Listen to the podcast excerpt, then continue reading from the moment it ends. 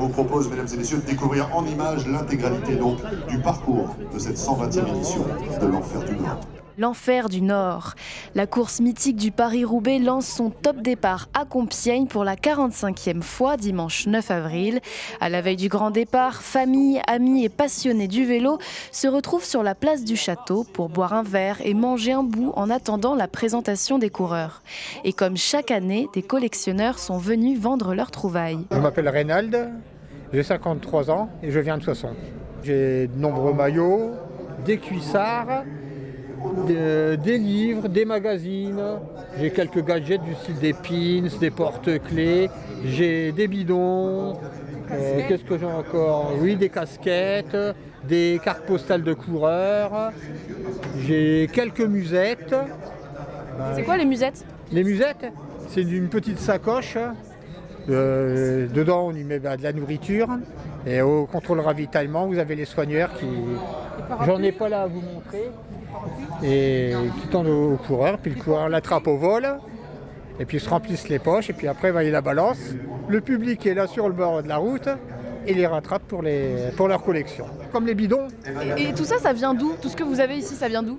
Moi, je fais les vides-greniers le dimanche. Comme je collectionne, et quand il y a des doubles, eh ben, je, les, je les garde pour, euh, pour Compiègne. hein. D'accord, parce que je vois, vous vendez par exemple des casquettes à 1,50€. Ça, c'est pas très cher en fait. Non. Moi, je fais en sorte que ce soit abordable. Comme ça, ça me permet de vendre. Je gagne sur le volume. Et puis, les, les gens, ils sont contents. Ils y trouvent leur compte et moi aussi. C'est quoi ce que vous avez de plus rare peut-être ici? Ah, bah, il se trouve justement que moi, je n'ai rien. de- Si, j'ai j'ai des magazines, ce sont des miroirs sprint. C'est ce que j'ai de, de plus ancien et d'un peu plus rare. Sinon, euh, le restant, non, moi, j'ai que des choses relativement récentes. Et qu'est-ce qui se vend le mieux Aujourd'hui, les maillots. J'ai pas mal de maillots régionaux, sinon, là, j'ai un maillot Sky. C'était il y a encore 4 ou 5 ans la meilleure équipe au monde. Maintenant, non. euh, Jumbo Visma a pris le devant. Christopher Froome, si vous connaissez, faisait partie de l'équipe Sky. Il a gagné 4 fois le Tour de France. Après cela, euh, va voir. euh, non, non.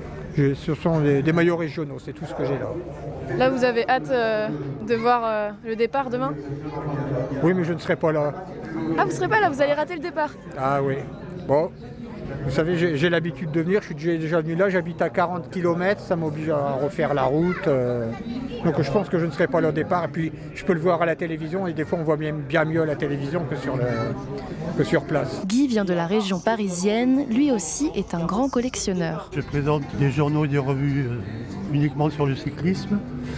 Donc ça part de La vie au grand air par exemple en 1900 1905 jusque dans les années euh, 90. Vous avez des, des vieux exemplaires de l'équipe qui datent. euh, De 1955, Ça, c'est le plus ancien. euh, c'est le plus ancien, 50 de 55 à, à partir de 55.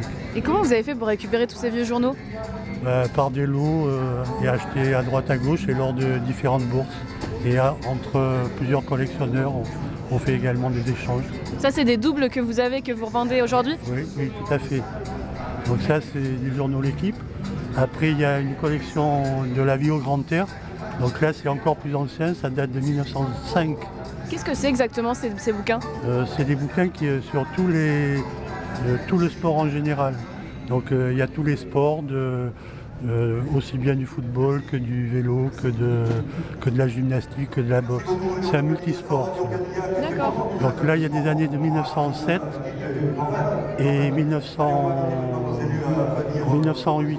Par exemple, si on, on veut se procurer un, un journal de 1950, vous les vendez à combien à peu près les anciens journaux? Ah ben, tout dépend hein, si c'est euh, si vous m'en prenez un ou plusieurs. hein. Bah, Si je vous en prends un, là, vous me le faites à combien à, à- à 5 euros. Donc, Ah oui, donc c'est pas très cher. non, c'est pas très cher. Sur internet, on les trouve à 10-15 euros. quoi. Sur la place du château de Compiègne, les enfants sont tous au même endroit. Le club de BMX a créé un parcours qui remporte un franc succès.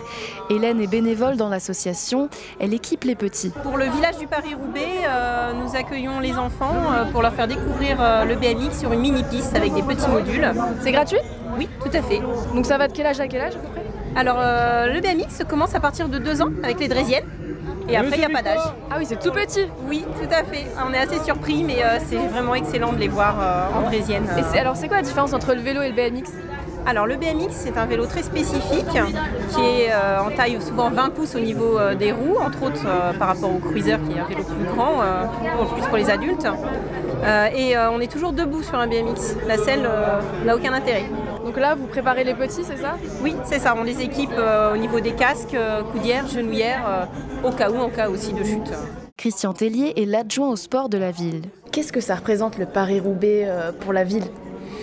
Ben, pour nous, à Compiègne, c'est la plus grosse manifestation sportive en tant que telle que de recevoir le départ de Paris-Roubaix. Euh, Paris-Roubaix, c'est, c'est un monument, quoi. c'est la reine des classiques, la dure des durs, l'enfer du Nord.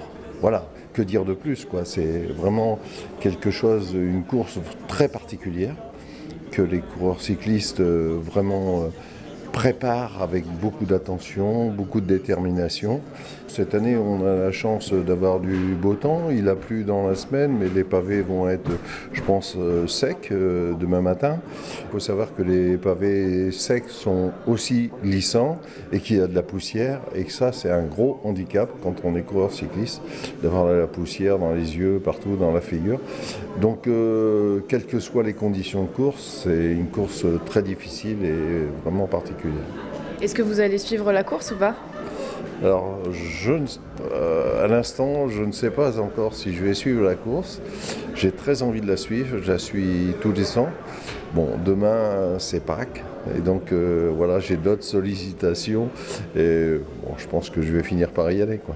Vainqueur de la Classicissima italienne Milan-San Remo, double vainqueur du Tour des Flandres, vainqueur de l'Amstel et Strade Bianche. Il a gagné au mur de Bretagne sur les routes du Tour de France, le quintuple champion du monde de cyclocross.